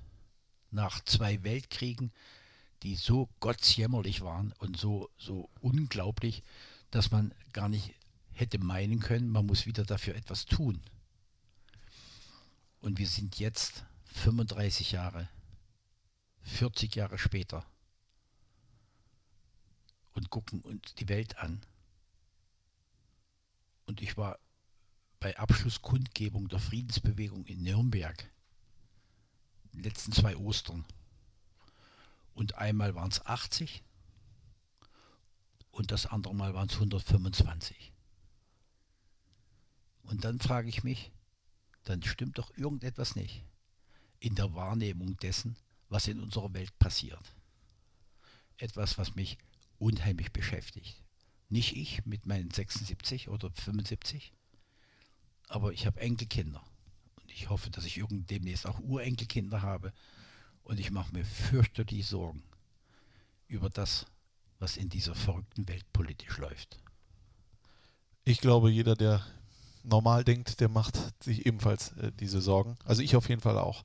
Aber man muss abwarten, welche Lösungen es äh, gibt, da von den Politikern etc. pp. Das ist jetzt auch zu viel, da über Lösungen hier im Fohlen-Podcast zu sprechen. Worüber wir gleich aber sprechen, ist, warum sie Trainer geworden sind und so weiter und so fort. Das wollen wir natürlich auch noch alles wissen. Jetzt machen wir eine kurze Unterbrechung, damit die Leute zu Hause noch durchatmen. Ein bisschen Zeit haben wir noch und die nutzen wir auch. Bis gleich im Mediamarkt Fohlen-Podcast mit Hans Meyer. Lieblingsverein oder Lieblingsclub? Hauptsache, ihr habt Spaß. Jetzt kostenlos Mediamarkt Clubmitglied werden und von vielen Vorteilen profitieren. Wir sind stolzer Partner von Borussia Mönchengladbach. Mediamarkt. Da sind wir wieder zurück beim Mediamarkt Fohlen Podcast, der Talk mit Hans Meyer. 50 Minuten haben wir schon miteinander verbracht. Ich hoffe, dass es bis jetzt für Sie annehmlich gewesen sind ist. Und ein paar Minuten haben wir noch Zeit und die wollen wir auch schön mit einigen Themen füllen und beginnen natürlich äh, bei allem, äh, wie immer, wenn ehemaliger Fußballer oder Trainer bei mir sitzt, mit der Frage, warum sie eigentlich damals gedacht haben, Fußball und Hans Meyer, das passt, da will ich mitmachen, da will ich spielen. Das ist reiner, reiner, reiner Zufall. Also erstmal die Art und Weise, dass ich mich für Fußball interessiere, das ist wie auch heute noch bei Millionen. Äh, heute spielt vielleicht auch noch im Hinterkopf mehr eine Rolle beim Kind äh, oder bei einem, bei einem Jugendlichen, wenn ich sehe, dass, dass die, die, die Weltspitze im Profifußball äh, natürlich auch relativ leicht zu Geld kommt. Das spielt auch eine Rolle, das hat bei uns keine Rolle gespielt. Aber äh, nach Hause von der Schule, den Ranzen in die Ecke und irgendeinen Gegenstand, der irgendwo nach Ball ausgesehen hat, zu nehmen, um Fußball zu spielen. An das anderes kann ich mich nicht erinnern. Muss ich mal dazu sagen, sehr zum Leidwesen meiner, meiner Mutter, die, die natürlich mehr an die Schuhe gedacht hat, als an, als an die, die Freude und Spaß, den man, den man dabei hatte. Also Fußball spielte bei mir immer eine Rolle. Außerhalb der Schule gab es eigentlich, äh, ja, später hat man auch mal ein Buch in die Hand genommen, aber, aber das, der, der Ball war, war von Anfang an etwas ganz, ganz Wesentliches und Wichtiges. Dann habe ich unter anderem Sport studiert. Das kann ich auch sagen, weil es zum, zum Atomphysiker nicht gereicht hat. habe Sport studiert, noch als, als Zweitfach die Geschichte genommen, weil ich da zufälligerweise eine 2 hatte im, im, im Abiturzeugnis und alles andere war schlechter. Aber Sport- und Geschichtslehrer Ja, ist richtig. Le- ja, Le- Lehrer, Lehrer. auf Lehramt, ja. Bin dann, dann später aber noch, ähm, habe ich als in einem in Sonder, Sonderstudium diesen, diesen ähm, Fußballlehrer machen müssen, halt im, als, als Diplom-Sportlehrer. Das ist dann gekommen. Aber dann habe ich Fußball gespielt als, als sogenannte Staatsamateure. Wir, wir haben äh, trainiert, wir konnten trainieren früh, Mittag, Abend und wurden natürlich von, Ar von der Arbeit freigestellt. Formell hattest du eine Arbeitsstelle, ich als Lehrer, Ja. damals dann schon. Und dann wäre es eigentlich wäre ein normaler Weg gewesen. Ich hätte noch zwei, drei Jahre gespielt und wäre dann irg irgendwo aufgetaucht äh, als, als Lehrer. Und das, da bin ich im Nachhinein, nicht ich, sondern die Kinder, die mich nicht bekommen haben, sollten eher dankbar sein, dass es nicht so gekommen ist, äh, weil mein einziger Profitrainer, den ich hatte, Georg Buschner, der damals in Hamburg dieses berühmte 1-0 gegen den späteren Weltmeister geschafft hat mit der DDR-Auswahl, der hatte mich auserkoren und hat gesagt, möchtest du, da war ich noch aktiver in einer in, bei Karl Zeiss Jena, möchtest du nächstes Jahr, wenn ich offiziell die Nationalmannschaft übernehmen muss, möchtest du mein Nachfolger werden? Da habe ich ein bisschen kurze Bedenkzeit aus, auserkoren.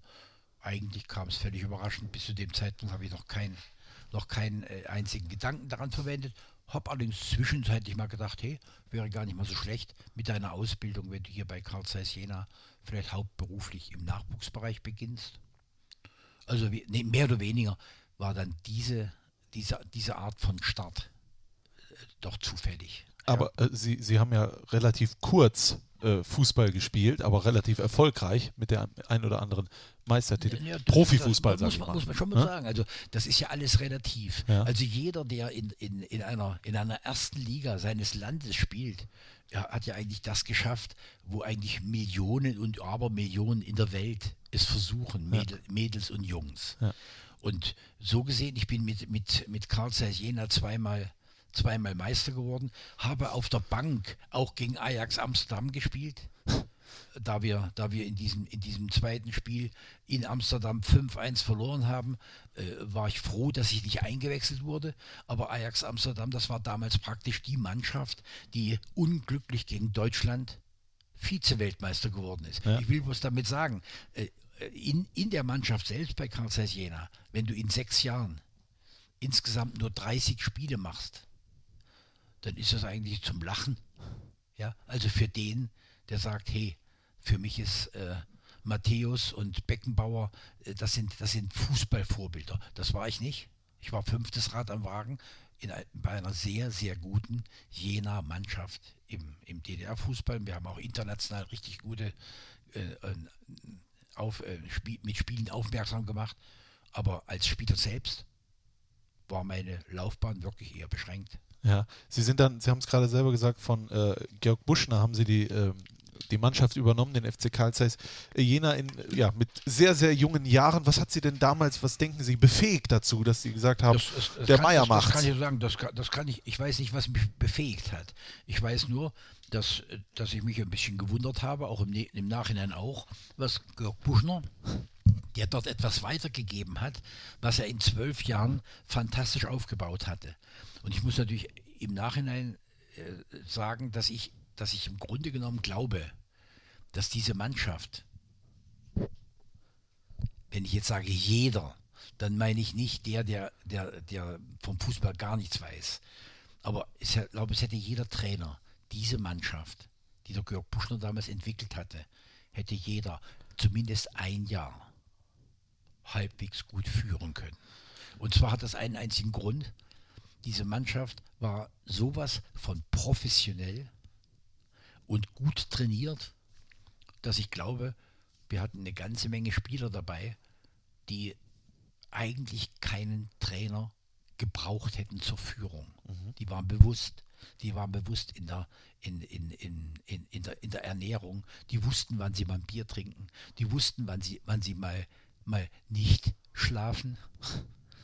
Die waren auf dem Platz sowas von professionell. Die, da brauchte ich nicht sagen, dass sie einen von unseren dr- drei äh, Physiotherapeuten benötigen, um sich wieder richtig herzustellen, um sich zu pflegen. Das war, das war so, wo ich im Nachhinein, was ich dort erlebt habe bei Buschner, wo ich im Nachhinein bei vielen Dingen, die jetzt 30 Jahre, 40 Jahre später aber richtig hoch gewertet werden. Wenn irgendjemand sagt, wir haben jemanden äh, eingestellt, der für die Füße als Fußpfleger Sorge trägt, da, da, kann, da konnte ich von dem, was wir dort in der Sportmethodik, aber auch in, in dem Drumherum gemacht haben, eigentlich nur drüber lachen. Ich hoffe, ich fordere Sie jetzt auch nicht wieder heraus, aber es ist ja schon zwei, drei Tage her. Aber der erste Tag, als dann Cheftrainer dieser Mannschaft, das erste Mal das erste Training leiten mit den Jungs reden, waren Sie aufgeregt? Können Sie sich noch an den Tag erinnern? Und äh, warst du ganz sicher, weil du, weil du sagst, hast was Neues, was Neues begonnen. Im Nachhinein sage ich aber eher so richtig bewusst und richtig durchdacht und was alles auf mich zukommt, hatte ich zu dem Zeitpunkt nicht. Ich war kein Dummer. Das hatte äh, mit Georg Buschner habe ich mich oft über Fußball unterhalten. Und ich, und ich habe eigentlich, das ist ein schöner Ausdruck, ich habe mehr, mehr mit, mit der Innenseite des Kopfes gespielt als mit den Beinen. Das sage ich mal so. Ich habe ich hab schon übersch- überschaut, was da gelaufen ist und worauf es angekommen ist. Aber so äh, als, als Riesenbelastung, ich bin da richtig ein bisschen rein, rein gestolpert, muss ich mal so sagen. Also ehrlich.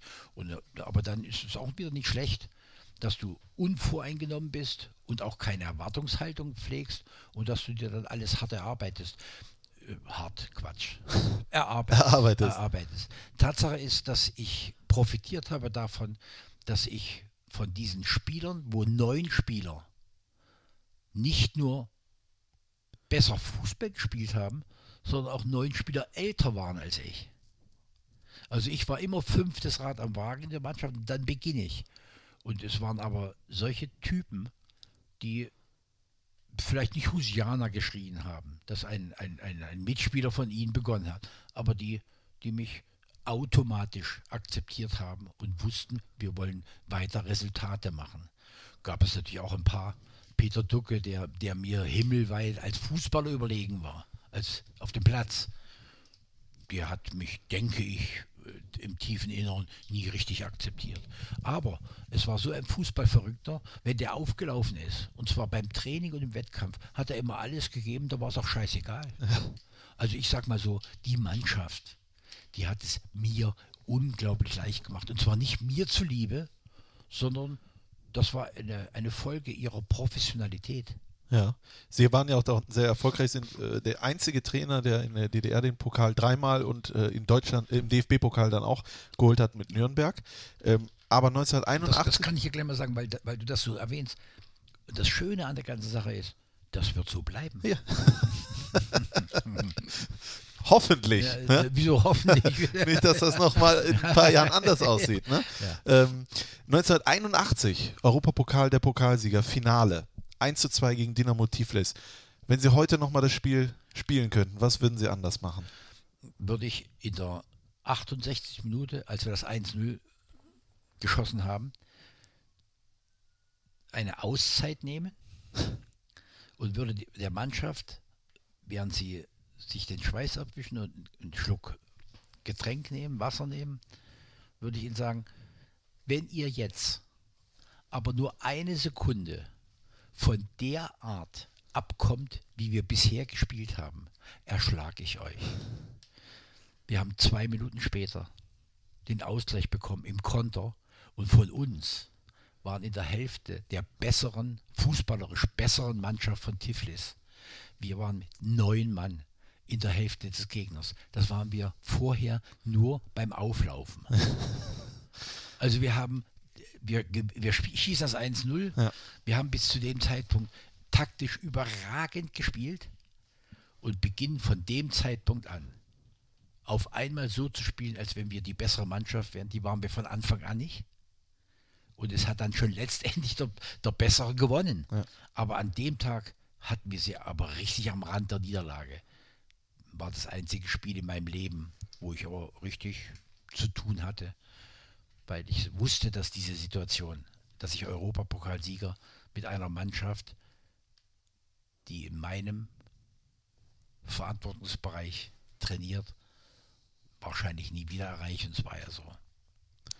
Sie waren fast zwei Jahrzehnte beim FC Karl Zeiss Jena. Spieler, Trainer etc. pp. 83 wurde es dann schwierig und dann wurden sie tatsächlich dann auch entlassen nach so langer Tätigkeit. Ich möchte Ihnen mal was unterstellen. Einfach mal so, Ja. Weil Sie ja äh, den Fußball, äh, wissen wir mittlerweile, wie Sie ihn sehen. Ich habe das Gefühl, Sie waren sehr verbunden mit dem FC Karl Zeiss Jena. Ich habe das Gefühl, Sie haben, hatten sogar vielleicht ein bisschen Emotionen, die Sie heute jetzt nicht mehr zulassen. Für den FC Karl Zeiss Jena kann es sein, dass das, wie Sie heute sind, der Ausschlag gegeben ist, dass Sie entlassen wurden vom FC Karl Zeiss Jena 83? Nee. Das, das, wenn du, wenn du den ersten Teil unserer, unserer Aussprache jetzt hier, unser, unseres Interviews, wenn du den ersten Teil richtig verfolgt hast, dann, ich. Dann, dann, und, und auch verarbeitet hast, dann hättest du die Frage ersparen können. Okay. Es war damals nicht anders wie heute. Ich habe da, ich habe mit einer unglaublichen äh, Sicht von, von außen drauf geschaut, wo eigentlich diese Gefühle sehr, sehr weit außen vor waren. Ich habe, das habe ich immer wieder gesagt, ich bin mit Karl Zeiss Jena 1983 in eine Saison gestartet, wo wir wieder, wieder einmal Meister werden sollten. Da gab es also eine Gruppe von Menschen, die das äh, provoziert hat, auch über die Presse, über, über die Öffentlichkeit.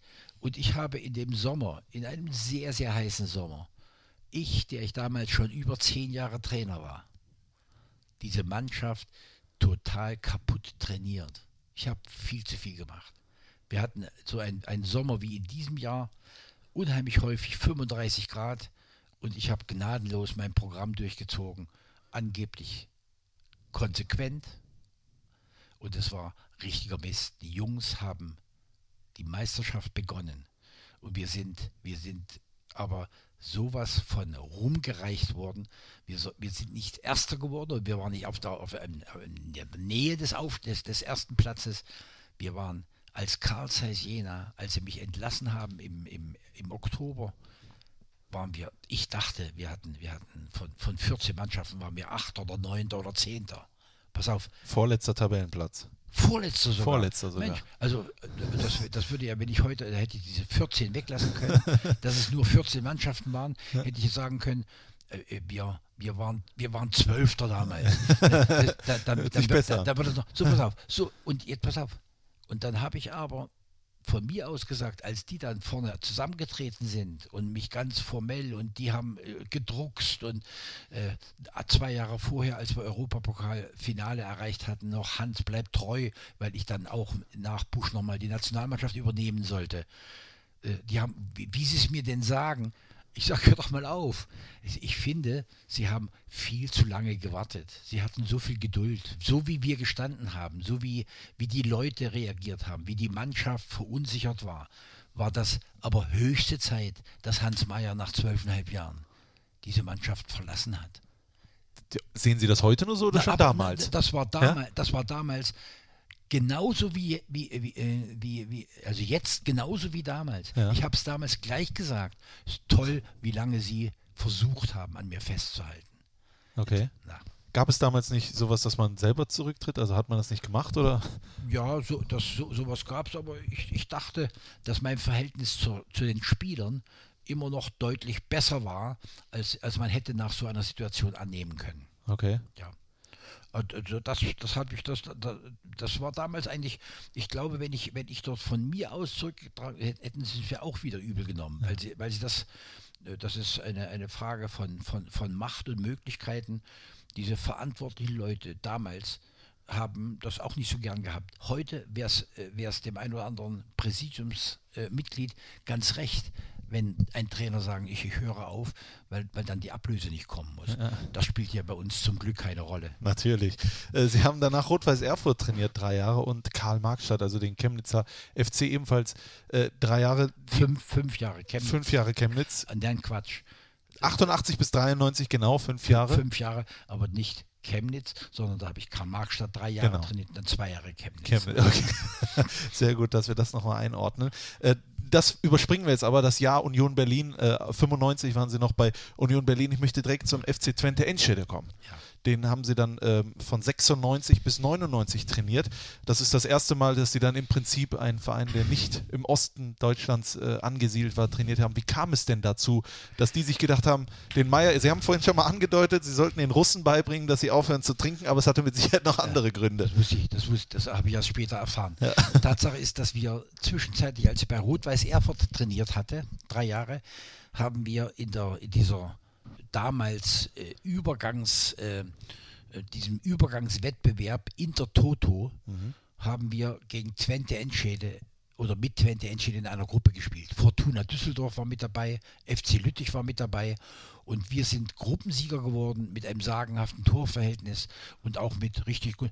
Fortuna Düsseldorf mit, mit Cewe als, als Libero haben wir, haben wir zum Beispiel bei uns in Erfurt 6-1 äh, geschlagen vor 28.000 Zuschauern. Ja. Ein Wettbewerb, was, was in, in, in Düsseldorf, in Ratingen oder, oder in, in, in Lüttich äh, 1000 Leute auf die, auf, äh, auf, aufs Feld gebracht haben. Und der Manager von Twente Enschede, Ton van Dalen, der hat die ganze Zeit nach diesen Spielen, die wir gegen sie, gegen Twente gemacht haben, hat die ganze Zeit meinen Weg eigentlich weiter verfolgt. Kontakt hatten wir nicht. Und als ich bei Union Berlin entlassen wurde, saß er dann schon als Spielervermittler bei Volker Finke in Freiburg. Mhm. Und sie haben sich unterhalten und da, da Ton van Dalen hat äh, seinen Spieler äh, dort angebracht, den, den Harry Dechever. Und dann waren sie fertig, haben wahrscheinlich gerade ein Gläschen Sekt getrunken, weil das, solche Geschäfte sind ja lukrativ. Und äh, da fragt der Ton van Dalen, Volker, was macht der Hans Meyer? Und dann sagt er, den, den haben die bei Union Berlin gerade in einer Spitzenposition entlassen. Und der Ton van Dalen hatte immer noch als, als Spielervermittler zu FC Twente ganz enge Verhältnisse, weil sein Vater Gründungsmitglied von dem Club war. Und ich hatte vier Tage später hatte ich einen Anruf von ihm, ob ich mir vorstellen könnte, in Holland zu trainieren. Und dann habe ich gesagt, das, das wird problematisch, weil ich Sprachprobleme hatte, ob ich wüsste, wo Twente liegt, also wo, wo, wo Enschede liegt. Enschede liegt ganz nah an der, an der deutsch-holländischen Grenze. Alle Holländer und Deutsche in dieser Gegend haben vom Schmuggel gelebt und alle, alle Holländer können natürlich auch Deutsch. Und äh, ich sollte mir da nicht zu viel Gedanken machen. Das, das, wird, schon, das wird schon klappen. Und dann hat sich das so entwickelt. Wie hat sie diese Auslandserfahrung, sage ich mal, war eine fantastische, geprägt? War eine fantastische Sache. Ja. Ich habe selten technisch und taktisch so gut ausgebildete Fußballer gehabt in der Breite wie in Holland.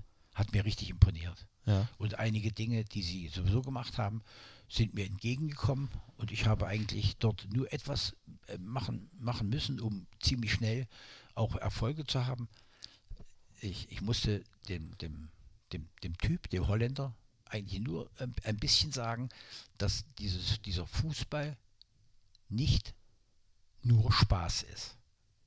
Also, äh, ich sag mal so, wenn in, in Oldensaal Karneval war, gab es fünf, sechs Spieler, für die war in der Karnevalszeit ihr Beruf nicht existent. Ja. So, ich will, das, das, ist, das ist jetzt äh, wieder, wieder sehr, sehr profan, Disziplin und nee, nur, ähm, und ich hatte aber zum Glück in der Mannschaft mit dem, mit dem Nico Jan Hochmar, der jetzt eine richtig große Rolle spielt, auch im Verband, mit dem Jan van Hals, mit dem äh, äh, Boschko, mit Bossmann. Ich hatte äh, Johnny Boss, äh, Bossfeld, äh, Bossmann, ich hatte ein paar richtige Profis dabei, auf die ich mich verlassen konnte. Und, und auch ein paar richtig talentierte Jungs, der Nils Aude Kamphaus, der dann bei, bei Schalke äh, auch, auch, äh, auch ge, gespielt hat. Äh, der Arnold Brüching, der bei Hannover gespielt hat. Ich habe eine ganze Menge, äh, Jan Fennechor, Fesseling, richtig gute Leute gehabt. Und wo ich da ein bisschen die Schraube angezogen habe und habe zwei, drei, die eigentlich nicht so richtig arbeiten wollten. Aussortiert auch haben wir ziemlich schnell, aber richtig gut zusammengearbeitet. Das hat richtig Spaß gemacht. Ja. Wo, wo mussten Sie die Schrauben bei sich ansetzen? Das erste Mal weg vom Osten. Nein, ich brauchte keine.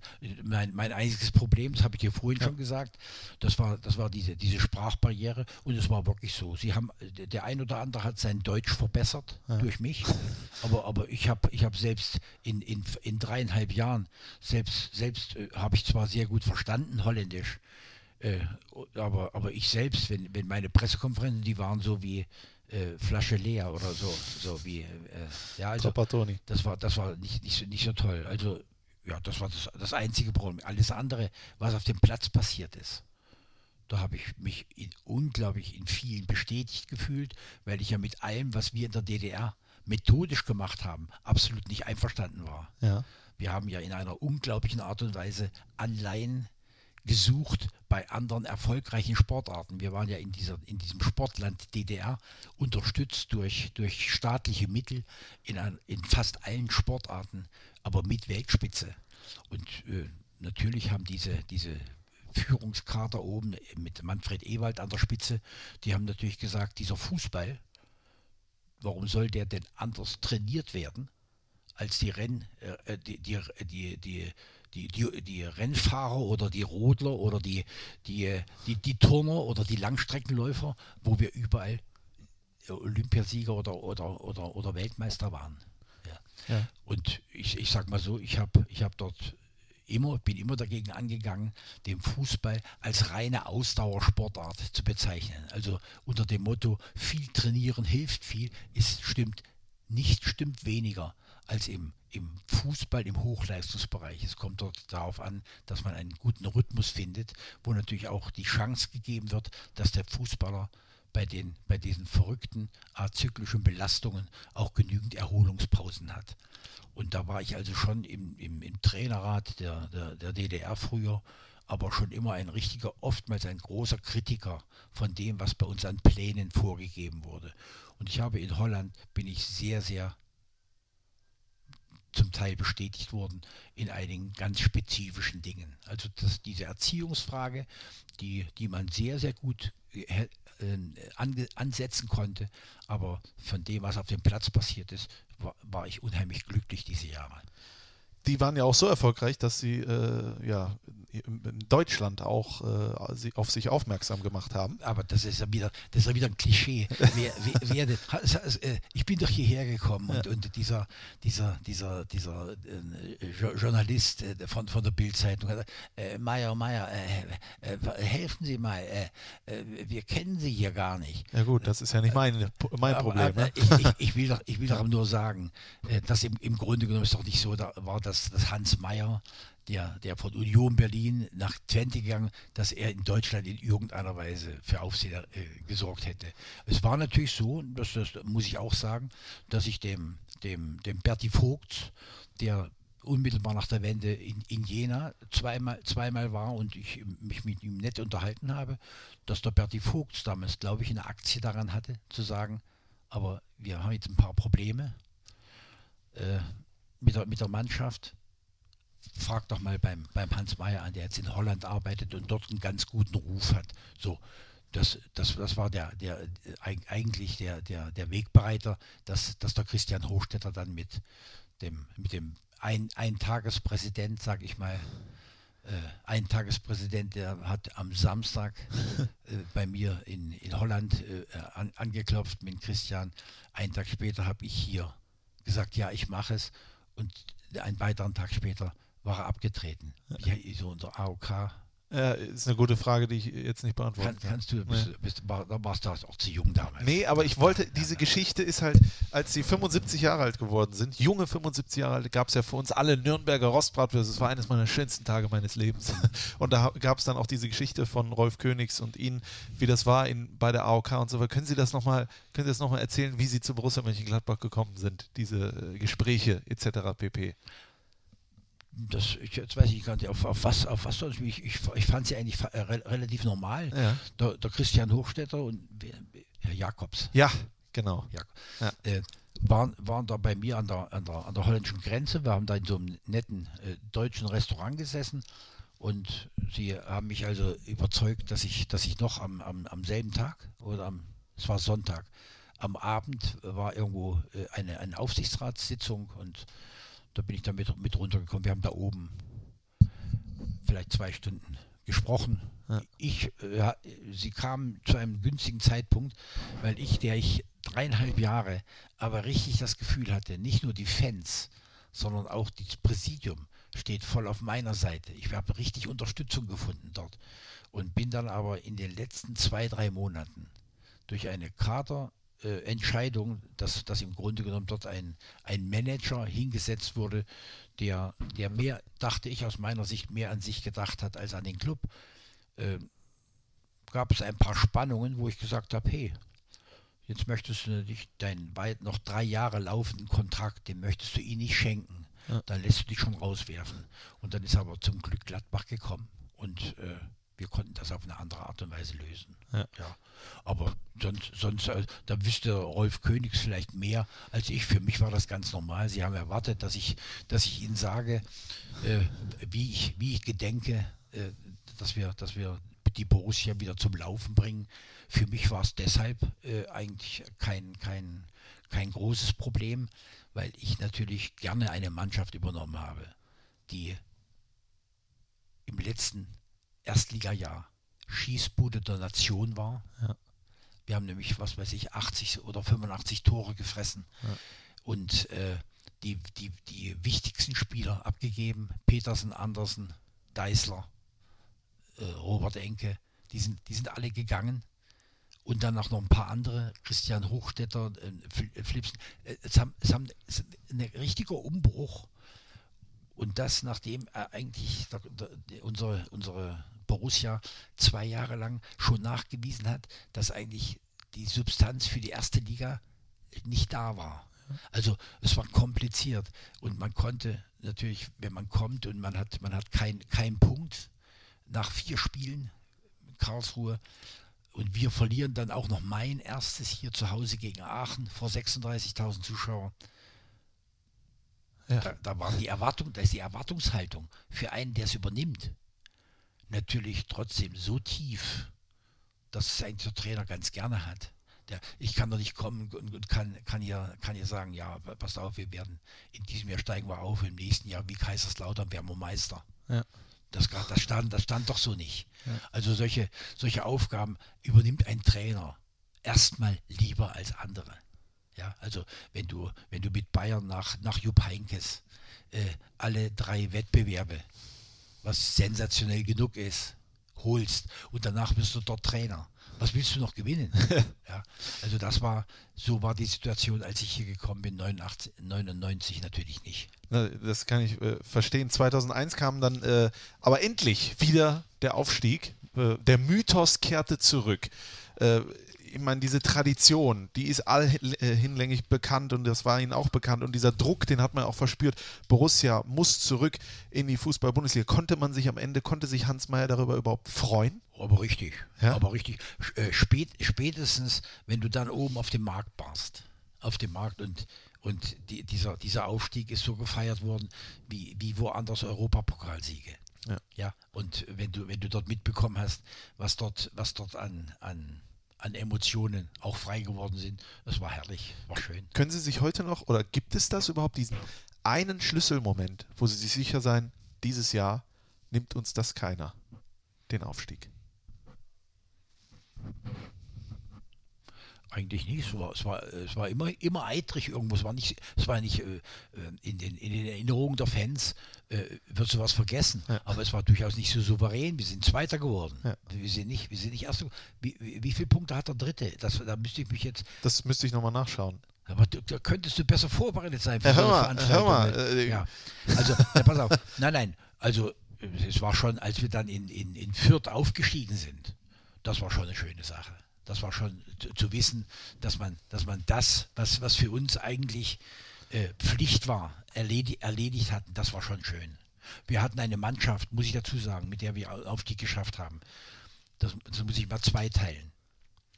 Die war eigentlich mit einigen Spielern bestückt, die nicht unbedingt von anderen Clubs für die erste Liga interessant gewesen sind.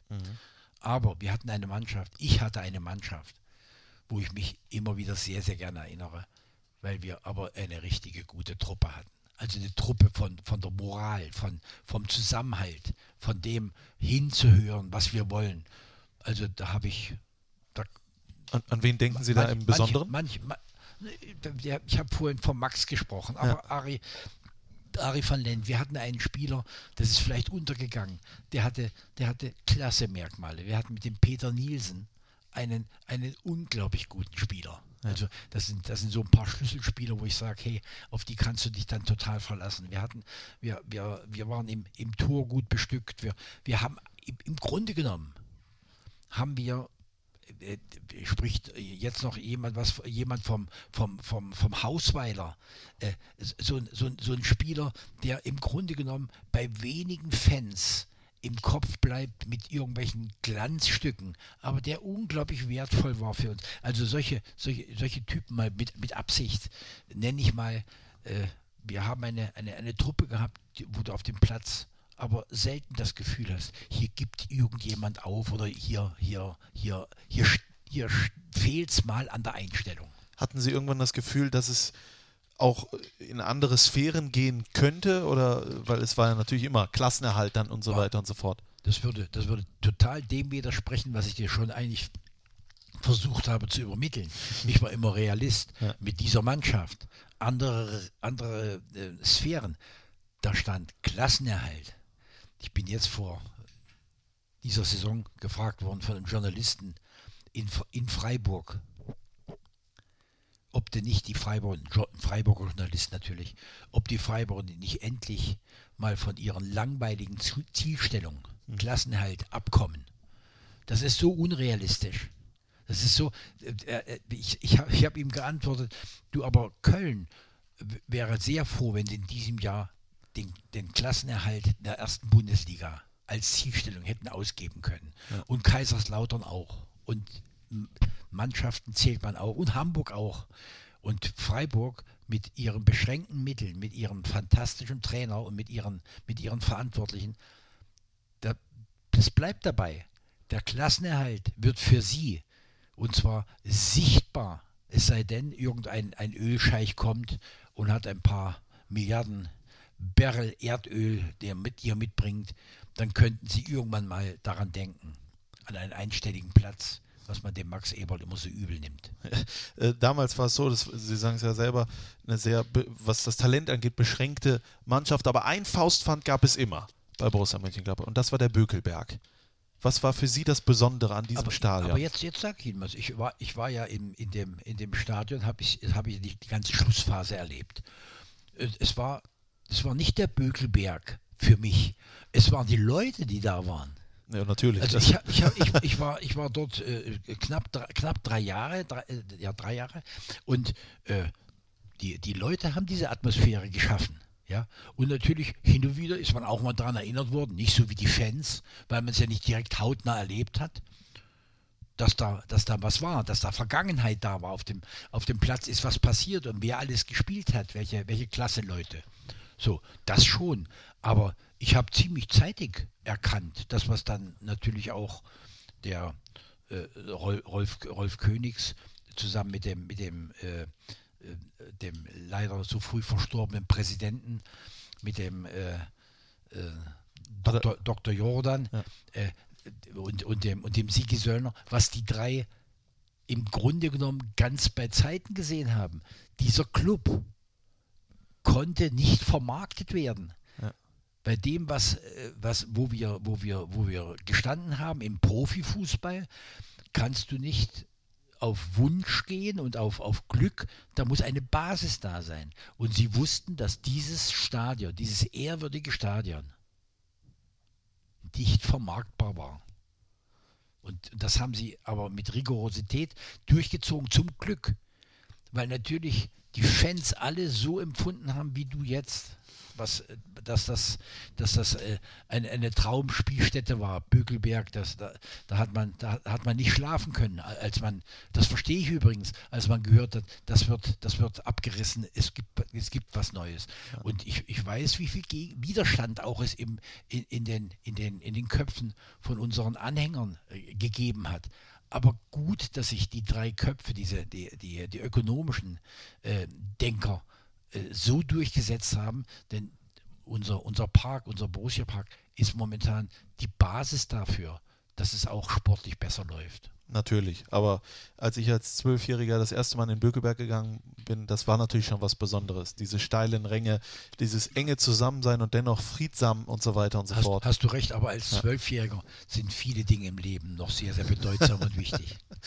Das ist sehr schön, dass ich daran nochmal zurückerinnert werde. 2003 im März sind sie zurückgetreten. Wenn man das bei Google eingibt, dann steht da aufgrund von Meinungsverschiedenheiten mit Pressevertretern. Das glaube ich nicht. Also totaler Quatsch. Ja. Also dann hätte ich ja alle, alle, alle 14 Tage hätte ich, hätte ich zurücktreten müssen. Nee, das, das, das war es doch nicht. Ich, ich sag dir etwas. Äh, ha, Habe ich auch ein bisschen Verständnis. Wir sind aufgestiegen und wir, wir sind, wir sind in, im ersten Spiel schlagen wir Bayern München hier zu Hause 1-0. Verdientermaßen. Mit, mit 6-2 oder 7-2 Chancen. Ari, Ari van Lent macht ein schönes Kopfballtor. So, und wir, wir, wir bleiben drin. Und dann, dann kommt aber etwas, wo ich schon der Meinung war, auch vielleicht bei einem kleinen Teil des Publikums, aber auch beim Präsidium. Es gab trotzdem natürlich in der ersten Liga deutlich mehr Niederlagen als in der zweiten. Und es, und es gab auch natürlich die ein oder andere Meinung, Meinungsverschiedenheit, auch zu, auch zu sportlichen Dingen. Ja, dann, dann äh, haben wir natürlich auch ein bisschen, bisschen äh, Ambition gehabt. Da haben wir den Mark, Markus Münch äh, auch geholt, der für meine Begriffe auch im gesamten Mannschaftsgefüge, weil er natürlich schon schönere Zeiten und bessere Zeiten woanders erlebt hat, auch ein bisschen durcheinander gebracht hat. So, und ich habe mitbekommen, dass was am Anfang aber sehr, sehr solide auf Vertrauen gefußt hat, das Verhältnis von, von allen, die im, im Präsidium etwas zu sagen hatten, zu, zu dem Trainerkollektiv, zu, dass ich im Grunde genommen dort mit einigen Dingen nicht mehr ganz einverstanden war. Also wenn, wenn ich Probleme hatte mit dem einen oder anderen Spieler und, äh, und dann äh, erfahre ich eben, dass er dass die, die, die Darstellung der, des Spielers äh, geäußert bei irgendwelchen Gänseessen äh, eine, eine zu große Rolle gespielt hat. Dann habe ich das ein bisschen als, als Affront auch gegen mich ein bisschen betrachtet, ohne dass ich dass das der wichtigste Grund wäre, warum ich dann im Frühjahr gesagt habe, halt, parallel dazu kamen ein paar richtig verstärkte Probleme mit meiner Ehefrau. Und ich habe dort eigentlich gesagt gehabt, also wenn es wirklich so ist, wie sie sagt, dass also mein Beruf auch eine richtige Aktie daran hat, dass wir Probleme bekommen haben, habe ich gesagt, dann versuche ich es. Und habe eigentlich, das war eigentlich mit dem Hauptgrund, ein privater Grund, dass ich gesagt habe, es wird auch Zeit. Das war drei Jahre. Und dann habe ich eigentlich, vielleicht bin ich sogar der Sache zuvor gekommen. Wir haben, wir haben zu Hause, glaube ich, 2-2 gespielt gegen, gegen Schalke. Was gegen Schalke? Wenn das, ich hab, bin ja nicht vorbereitet, deswegen kann ich das nicht sagen. Hey, das, ist, das muss ich dir sagen. Ja. Aber das bist du, das bist du natürlich sonst schon besser. Aber auf jeden Fall hat, gab es auch äh, in, in meinem Kopf gab es da ein paar richtige Probleme und ich habe dann, dann auf, aufgehalten, weil ich der Meinung war, es war für mich persönlich besser und vielleicht auch für den Club. Und Ewald Lienen, ich habe das übrigens nicht so mit Druck äh, ähm, gesagt, ich habe ich hab mehr gesagt, wir machen es vielleicht, ich, wenn ihr bisher jemanden habt, das hätte auch sein können, dass ich noch bis zum Sommer mitmache. Die Abstiegsgefahr war ja schon zwar auch noch da, aber nicht, nicht so, so dringend. Und sie haben dann aber ziemlich schnell Übereinkunft mit dem Ewald gefunden. Und das, das war, fand ich, eine richtig gute Lösung. Eigentlich eine, eine, eine Sache, die damals sich schon angedeutet hat, was dann später bei diesem, bei diesem fantastischen Verein aber regelmäßig gut gelöst wurde. Ich weiß nicht, wenn, wenn du mal ganz genau hinschaust, wenn, wenn da, als Hans Meyer gekommen ist, danach Michael Fronzek, äh, das sind die, die Übergänge waren, waren alle vom Club, dann schon vom Max, für mich richtig gut gelöst, in unserem Sinne.